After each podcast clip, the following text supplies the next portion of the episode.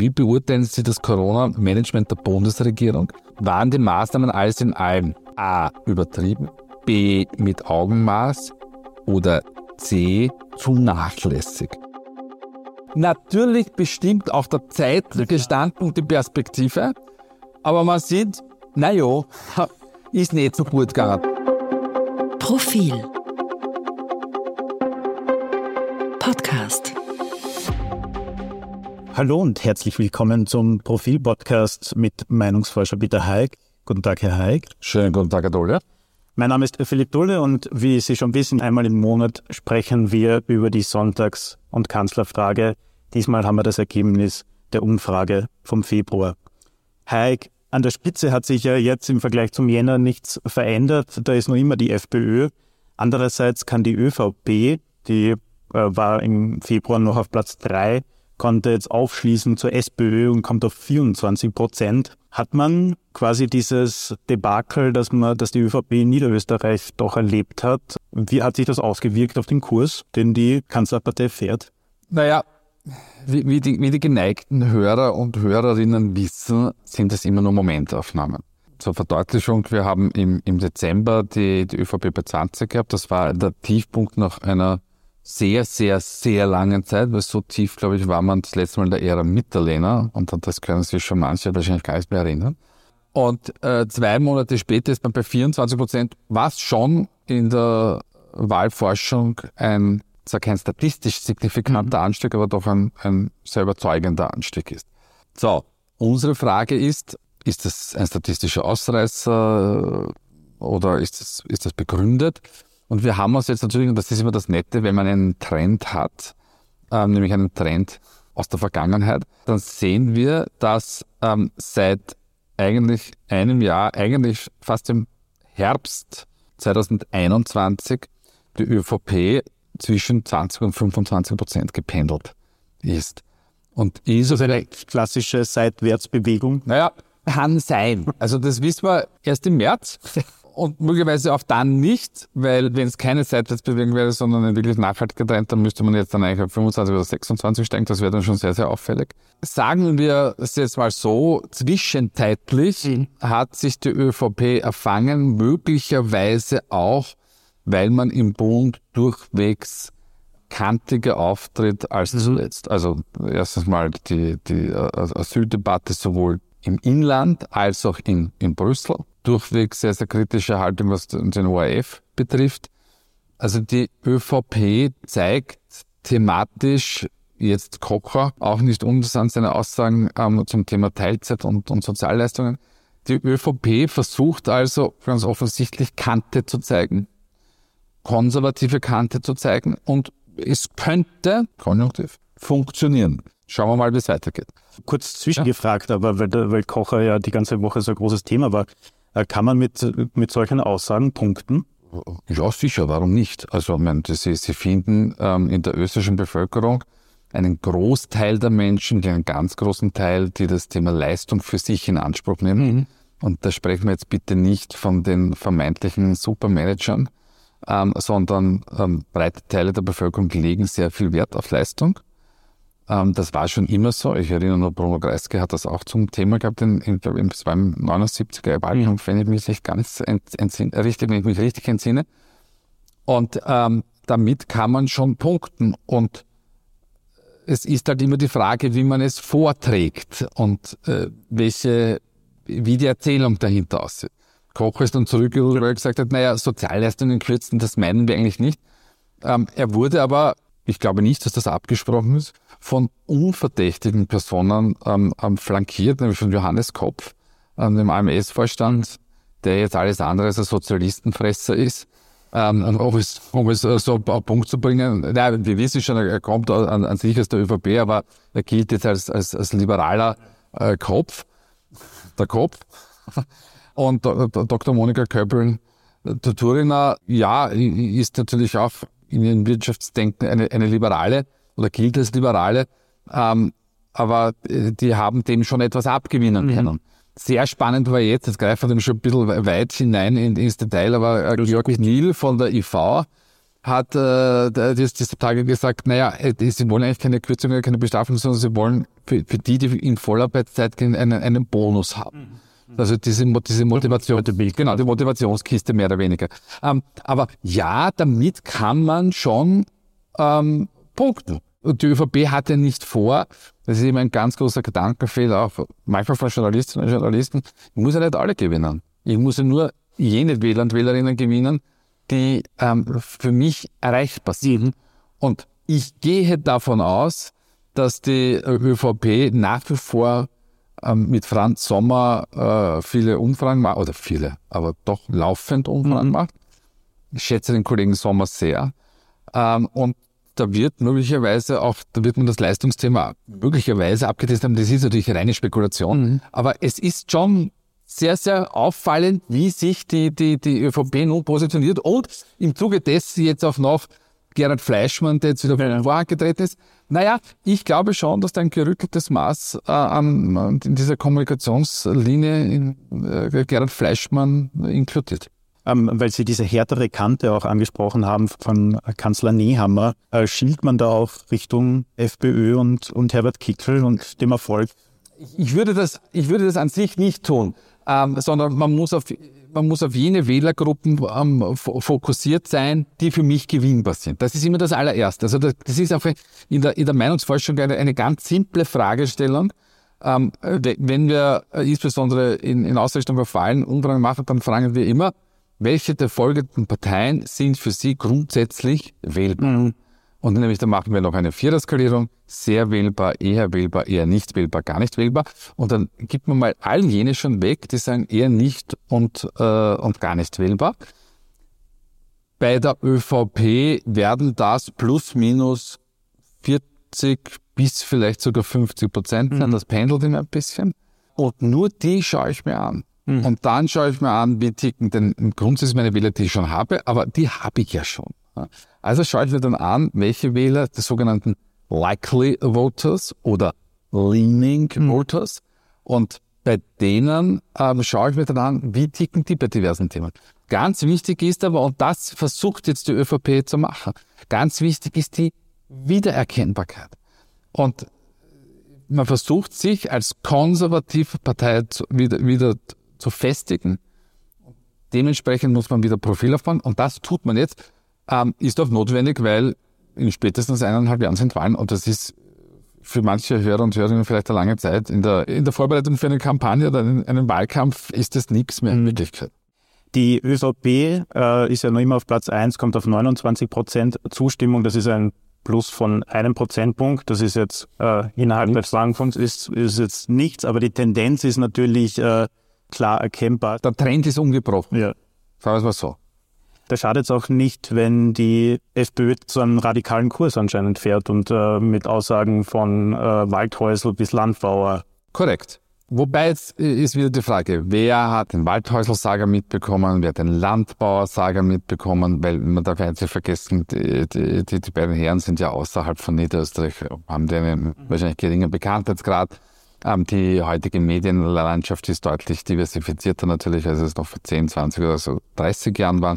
Also das heißt, ob das die Menschen dann in dieser Massivität mitbekommen haben, ähm, lassen wir mal äh, dahingestellt. Aber klar ist in, in jedem Fall, dass die ähm, Freiheitliche Partei derzeit mehr oder weniger tun lassen kann, was sie will. Und ähm, gibt es eine entscheidende Frage. Ist die Stärke der Freiheitlichen Partei auf eine eigene innere Stärke zurückzuführen, auf eine thematische Stärke, auf eine personelle Stärke zurückzuführen? Oder ist es doch größeren Teils oder größtenteils doch eher die Schwäche der beiden anderen Traditionsparteien, also mhm. ÖVP und Sozialdemokraten? Jetzt kann man natürlich sagen, ja, lieber Herr Hayek, das ist ja eine Binsenweisheit, ähm, diese Überlegung. Ähm, stimmt natürlich bis zu einem gewissen Grad. Aber wie eine Umfrage von uns für die Sozialdemokraten im Burgenland gezeigt hat, wo wir die SPÖ mit Hans-Peter Doskozil in der Spitze ab, äh, abgetestet haben. Es, ist, es sind offensichtlich auch blaue Leihstimmen. Das heißt, wir haben derzeit bei der Freiheitlichen Partei, und das ist eine Vermutung, mhm. wohlgemerkt, ja, aber es gibt die, oder nennen wir es Hypothese, es gibt die Hypothese, dass es sich bei den Zuwachs in der Freiheitlichen Partei jenseits der, sagen wir mal, 22 Prozent um Leihstimmen handelt. Und äh, es ist vielleicht das alte Syndrom, das wir schon hatten mit vor 30 Jahren, dieses Hecht im Kapfen. Mhm. Eigentlich will man die Freiheitlichen nicht so unbedingt in einer Regierung haben, aber wenn es die anderen nicht besser kennen, wähle ich die jetzt, um ihnen zu zeigen, so geht's auch. Das ist ja, ähm, darüber nachgedacht, aber eben die Ibiza-Affäre ist nicht einmal äh, vier Jahre her und äh, da wurde schon vom Ende der FPÖ geschrieben und erzählt. Jetzt haben wir vermutlich nächstes Jahr wieder Nationalratswahlen. Vergessen das die, die Menschen so schnell oder spielt das keine Rolle mehr? Ja, wir Menschen vergessen das erstens wahnsinnig schnell. Und zweitens sind die äh, Auswirkungen äh, der Ibiza-Affäre, zu der ja auch die, die ÖVP-Chats ja. gehören, haben sich eigentlich juristisch noch nicht materialisiert in dem Ausmaß, in dem man das eigentlich angenommen hätte. So Strafe hat jetzt, glaube ich, ein, ein paar Gerichtsverhandlungen, wenn ich jetzt das Recht verfolge, weil mittlerweile ver verliert mir mhm. für den Leute, für die politischen Gerichtsverhandlungen, also, äh, also nicht politisch motivierten, aber diese glamourösen Fälle, ähm, da verliert man ein bisschen den Überblick, aber ich glaube, Strafe hat bis dato ein, zwei Verfahren gewonnen oder wurde quasi äh, nicht verurteilt. Ähm, auch bei allen anderen Dingen sind diese Prozesse erst alle im Laufen, auch weil die, die Auswertungen sehr, sehr, sehr lange brauchen. Und das heißt, es ist für die Wähler und Wähler eigentlich nicht ersichtlich, mhm. äh, was noch passieren wird oder was eigentlich das, das der große Output ist, außer dass man halt ein, ein, ein, ein kulturelles Klima feststellen konnte, das ja auch nicht sehr freundlich ist und kein, kein, uns kein gutes Zeugnis ausstellt. Aber es gibt jetzt nichts, wo man sagt, dafür ist anderen helfen gegangen. So wie es zum Beispiel äh, bei der Hypoalpe Adria war, mhm. an die sich überhaupt kein Mensch mehr erinnert. Ja, also äh, die, ein, Bundesland, das am, am, am finanziellen Abgrund stand. Und das ermöglicht aber natürlich insbesondere der ÖVP, die Freiheitlichen haben sich ja von Strache recht klar distanziert, aber in der ÖVP gibt es ja noch immer äh, Menschen, die sehr, sehr traurig sind, ob dieser Abgangs von Sebastian Kurz. Und die ÖVP hat aber jetzt die Möglichkeit, immer zu sagen, nein, es ist ja nichts passiert. Es, gibt ja keine Vorteile und gar nichts. Also wovon spreche ich eigentlich? Und ja, das, das wird eben die, die 24er Wahl insofern nicht tangieren, weil ja die Wähler schon gewandert sind. Das dürfen wir nicht vergessen. Also ich, ich habe da gerade den Trendverlauf von mir liegen. Also wenn wir uns das anschauen, ähm, nach äh, Rücktritt kurz und die Chat-Protokolle, da ist man von 35 Prozent auf 25 mhm. gefallen. So. Und seitdem haben wir wieder diese, diese pendelnde Seitwärtsbewegung. Also, es ist, aus unserer Sicht hat sich nicht rasend viel ver verändert. Wird man sehen, wie die ÖVP eben damit umgeht, was wir schon vorher besprochen haben. Äh, lassen Sie uns mal zur SPÖ springen. Äh, Sie schreiben in Ihrem aktuellen Kommentar für Profil, dass dieser Höhenflug, den es ja gab, endgültig mal vorbei ist. Und das ist auch interessant, im September lag die SPÖ, wenn ich jetzt richtig bin, äh, bei 29 Prozent, also da, wo jetzt die, die Freiheitlichen sind. Das äh, jetzt mehr oder weniger stagniert man bei 24 Prozent, liegt, wie schon erwähnt, gleich auf mit der ÖVP. Wird jetzt quasi die, die Landtagswahl in Kärnten, die ja bald ist, am 5. März, äh, irgendwie den weiteren Kurs dann doch bestimmen, wie das für Peter Kaiser ausgeht? Nein, weil erstens wird man Salzburg abwarten. Mhm. Und das heißt. Bis Ende April. Äh, 23. April, genau. Also vor, vor der Hand wird, äh, wird da mal gar nichts passieren. Ähm, wir haben keine aktuellen Zahlen, aber es ist nicht davon auszugehen, dass Peter Kaiser massiv verliert, weil er zwei Vorteile hat äh, gegenüber zum Beispiel Johanna Mikl-Leitner äh, in Niederösterreich. Ähm, er hat erstens keine äh, Bundesregierung in der Bundesregierung. Mhm. Also das heißt, er muss sich mit einer diversen Regierungspolitik nicht herumschlagen, er muss nichts rechtfertigen. Also meine, meine, meine Partei sitzt in der Opposition. Das ist das eine. Und das zweite ist, ähm, es ist die, die Sozialdemokratie auch nicht dieses Korruptionsthema, das die ÖVP hat. So, damit ist einmal ziemlich freigespielt als Landeshauptmann. An sich ist die Stimmung in Kärnten nicht so schlecht. Es gibt nicht sehr viele Messpunkte, muss man dazu sagen, in, in der Vergangenheit, aber die Stimmung ist nicht schlecht. Äh, Peter Kaiser kommt gut an. spricht jetzt nichts dagegen, dass er massiv verliert. Und was ist massiv verlieren? Massiv verlieren heißt, er fällt unter die 40-Prozent-Marke. Also Mhm. das, von dem gehen wir eigentlich nicht aus. So, das wird die Bundes-SPÖ null tangieren, weil, dass man sagt, wir machen so eine super Politik, das ist aber der Peter Kaiser nur vier Prozentpunkte voran, das wackelt ein bisschen.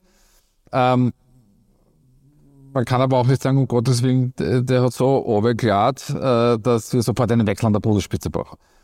So sei es, es wird nichts passieren. Ich glaube, dass im Mai, Juni, äh, wenn es denn zu einer Weichenstellung in der Sozialdemokratie kommt, dann wird es wahrscheinlich dieser Zeitpunkt sein. Äh, Sie, Sie haben früher schon einmal Sebastian Kurz äh, angesprochen. Wenn man sich die, äh, die aktuelle fiktive Kanzlerfrage anschaut, dann ist da eigentlich nicht viel Bewegung, oder? Da kann man sagen, das heißt, wahnsinnig beliebt ist von den Parteichefinnen und Chefs niemand so wirklich. Richtig, genau. Also es ist relativ einfach. Ähm, äh, man man, man kann es ganz, ganz simpel sagen, also dass, dass wir mal den, den Menschen die Zahlen vorlesen. Ähm, wir haben Karl Nehammer bei 18 Prozent, Herbert Kickl bei 17 Prozent, äh, Randy Wagner bei 15 Prozent, jetzt wieder ein bisschen erholt. Besser? Genau, ähm, dann haben wir Beate Meindl-Reising mit 6 und Werner Kogler mit 5. Und wenn Sie sich jetzt fragen, wo ist der Rest auf die 100, die sind, mir taugt keiner von denen. Das ist ja schon einmal ein ziemliches Warnsignal. Also es sind sogenannte Rohdaten und keine hochgerechneten Werte. Das heißt folgendes. Karl Nehammer hat keinen Kanzlerbonus aufbauen können. Herbert Kickl liegt zwar um einiges besser als zuletzt, aber der, der große Durchbruch ist ihm auch nicht gelungen. Pamela Rede-Wagner hat schon die ganze Zeit diese Seitwärtsbewegung. Und das heißt, es gibt Vakuum für andere Personen.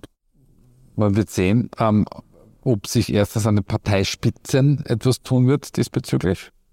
Das ist ja nicht, nicht nur ein, ein Thema der Sozialdemokratie. Das das eine und das zweite ist, schauen wir mal, wer vielleicht sonst noch antritt. Und äh, dass sich äh, doch dieser Erfolg von der FPÖ überhaupt nicht auf die Werte von, von Kickl auswirken, ist nicht überraschend. Naja, es hatte schon mit ihm zu tun, der Erfolg der, der Freiheitlichen Partei hatte schon mit ihm zu tun, aber er ist nicht der klassische äh, Vote-Getter im Sinne des Strahlemanns. Das sind seine Themen. Ab- Aber er- wie, wie er die Partei ausgerichtet hat und, und wie er die Oppositionspolitik im Parlament betreibt und rhetorisch ist er ja du- durchaus beschlagen, da, das bringt natürlich der Freiheitlichen Partei schon etwas. Vielleicht ganz kurz noch zu den Grünen und zu den Neos. Die haben ja auch schon seit längerem diese Seitwärtsbewegung. Haben die, ist da zwischen diesem Dreikampf zwischen FPÖ, ÖVP und SPÖ gar nicht mehr möglich aktuell? Na, das ist äh, derzeit sicher nicht mehr möglich. Man, man darf eins nicht vergessen, so, sowohl bei den Grünen als auch bei Neos, ähm, die, die, die Bäume wachsen dann nicht in den Himmel. Für Grüne sind, ist vielleicht, wenn man es europäisch vergleicht, ein bisschen mehr drinnen, weil es gibt ja, insbesondere zum Beispiel in Deutschland oder in deutschen Bundesländern schon sehr starke grüne Parteien. Aber grundsätzlich ähm, ist es für eine grüne Partei trotz Kl- Klimawandel äh, sehr, sehr, schwer, ähm, äh, größere Gruppen von Menschen zu überzeugen. Und bei, bei, bei, bei NEOS als liberale Gruppierung ist, ist es genau das, dasselbe. Es, es gibt keine liberale äh, Be Bewegung in, in Europa, die, ich weiß nicht, 20, 30, 40 Prozent hat. Das gibt's halt einfach nicht, weil das, die liberale Bewegung ist eine sehr begrenzte Bewegung in, in den jeweiligen Bevölkerungen. Jetzt gibt es, wie Sie immer wieder erwähnt haben, diese latente Unzufriedenheit in der Bevölkerung gegenüber der Regierung, äh, die sich natürlich auch in den Umfragewerten oder zuletzt in, in Niederösterreich äh, äh, gezeigt hat. Aber Neuwahlen sind für die Menschen trotzdem jetzt nicht wirklich ein Thema. Naja, Neuwahlen ist, ist für, für eine Mehrheit kein Thema. So muss man das formulieren. Weil wir haben 47 Prozent, die sagen, die Regierung soll weiterarbeiten und 39 Prozent sagen, es soll so schnell wie möglich Neuwahlen geben. So, das ist jetzt nicht der große Überhang. Also das sind heiße acht Punkte Differenz. Ähm, Das war auch schon anders. Also wir hatten da, ich habe das da vor mir liegen, im Juli 22, wo zum Beispiel 46 Prozent gesagt haben, es soll so schnell wie möglich gewählt haben, versus 40, die, die sagen, die sollen nicht wählen, sie sollen ähm, das fertig machen. Ähm, das pendelt seit geraumer Zeit. Für mich ist interessant, und das ist das Schöne an meinem, meinem Beruf, ähm, je älter man wird, desto, und sofern man sich die Zahlen merkt, desto mehr kann man die Vergangenheit schauen, hat eine ganz andere Vergleichsanker. Vor 10, 20 Jahren sowieso, 30 überhaupt, ja, war es eigentlich immer so, dass zwei Drittel bis drei Viertel der Bevölkerung gesagt hat, die sollen weiter hackeln. Ähm, also diese kritische Stimmung, die nehmen wir erst eigentlich, hat in Teilen schon angefangen unter, unter Feimann, Kern Mitterlehner. Dann kam aber Sebastian Kurz und hat das quasi alles aufgehoben. Jetzt ist man wieder auf diesen Status zurückgefallen, aber insbesondere seit der Pandemie ähm, merken wir, dass es eine, eine ganz, ganz starke Kritik gibt. Die Pandemie hat wahnsinnig viel verändert in unser, unser aller persönliches Leben. Auf die, der Arbeitsmarkt wurde total umgekrempelt. Es gab einen Digitalisierungsschub ähm, und der Blick auf die Politik wurde noch einmal kritischer, als er schon vorher war. Aber trotz alledem, wir haben einen Überhang derer, die sagen, die sollen weiterarbeiten. Und jetzt ist ja auch nicht mehr lang hin, muss man sagen, eineinhalb Jahre. Das heißt, äh, die Leute sagen, okay, das, das schaffen wir auch noch. Die Zeit, da war Ja, und der man, man darf eins nicht vergessen, die, die Menschen sogar für unsere Branche, die in Wallendorf zum Teil relativ stark involviert ist, ich bin immer ganz froh, wenn man nicht alle zwei Jahre eine Bundeswahl haben. Also ich bin schon der Meinung, dass eine, eine, eine Regierung einfach die, die Legislaturperiode, die wir ja vor gar nicht allzu langer Zeit ja ausgedehnt haben, von vier, fünf Jahre, dass man das einfach nützen sollte. Haben eigentlich die Unterstützungsmaßnahmen gegen die Teuerungen äh, gewirkt oder was meinen die Menschen? Naja, ähm, die Teuerungsmaßnahmen, ähm, das ist ja sehr spannend, weil es ja ähm, auch zum Thema Neuwahl zu und, ja. und ähm, zu, zur Sonntagsfrage an sich auch. Also die Unterstützungsmaßnahme gegen die Teuerung wird von einem gut einem Drittel der Bevölkerung gutiert und auch da nicht überschäumend. Also wir haben gefragt, eben ähm, äh, haben die Unterstützungsmaßnahmen der Bundesregierung gegen die Teuerung Sie persönlich nämlich finanziell entlastet. Und da haben wir 4%, die sagen ja, sehr und 26% eher schon. Na puh. Ja. So, jetzt kommt aber was ganz Wichtiges natürlich hinzu. Manche Dinge merkt man natürlich nicht direkt oder so Dinge wie die Strompreisbremse etc., die werden erst schlagen. Ja. Ja, und dann ist es meistens doch nicht so groß, äh, wie man sich das erwartet hat. Das heißt, das Pech der Bundesregierung, und das war aber noch fast auch immer so, also ich erinnere mich, auch Kraft meines Alters kann ich mich daran erinnern, Karl-Heinz Krasser, die größte Steuerreform der Zweiten Republik. Es gibt immer die größte Steuerreform der Zweiten Republik. Es wurden damals wirklich auf Milliarden Euro bewegt. Dann haben wir die Menschen gefragt, was ist denn bei Ihnen im Geldbörsel überblieben? Und dann da konnte man da auch so stufenförmig sagen, von bis. Der Schnitt war 42 Euro pro Monat. Und das sagen die Leute natürlich nicht mit 240 Euro pro Monat, das ist mir vollkommen wurscht, ob da 5 Milliarden oder 9 Milliarden oder was auch immer bewegt wird. Wenn wir am Ende des Tages 42, mit 42 Euro im Monat überbleiben, ist das definitiv zu wenig. Jetzt kann man viel darüber diskutieren, ob das tatsächlich nur 42 Euro waren oder nicht doch mehr. Aber am Ende des Tages, dass die Menschen das werken, da muss schon wahnsinnig viel bewegt werden. Und eins muss man auch dazu sagen, das schlage ich wirklich auch in die Kerbe derer, die sagen, na bitte mal Vorsicht, der Staat kann nicht alles richten. Manche Dinge merken wir schlicht und ergreifend nicht mehr, weil in den letzten Jahren Geld ausgeschüttet wurde, dass wir, also das wäre früher unvorstellbar gewesen. Es wird das Land deswegen auch nicht untergehen, aber wir, wir, ich, ich habe so das Gefühl, man verliert ein bisschen auch das Gefühl für die Relation. Heirik, vielleicht noch eine Frage zum, zum Abschluss. Äh, mit spätestens Ende Juni werden ja jetzt auch sämtliche Corona-Maßnahmen beendet. Nächstes Monat im März jährt sich auch die, der Beginn quasi der Corona-Pandemie in Österreich zum dritten Mal. Wie beurteilen eigentlich die Menschen das Corona-Management der Regierung? Naja, sie beurteilen es natürlich nicht gut.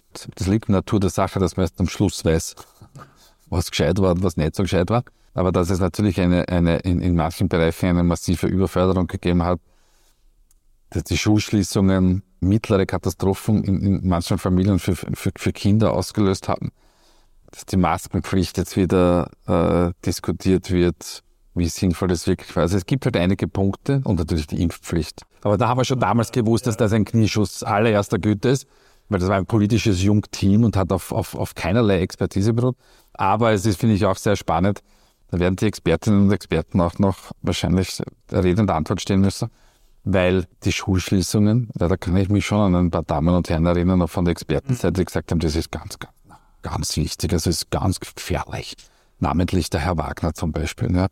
Ähm, also, und die jetzt, bei Wagner weiß ich es nicht, aber bei manchen anderen sagt, nö, wir haben das nicht entschieden. Wir haben, wir waren ja nur in den Gremien drin, haben das, muss man sagen, nein, lieber Freunde, so einfach, finde ich, darf man es sich nicht machen. Ja? Auf der anderen Seite muss man sagen, ich glaube, es hätte keiner besser gewusst. Ja, es war eine neue Situation und in der musste man reagieren und da passieren nun mal Fehler. Ja.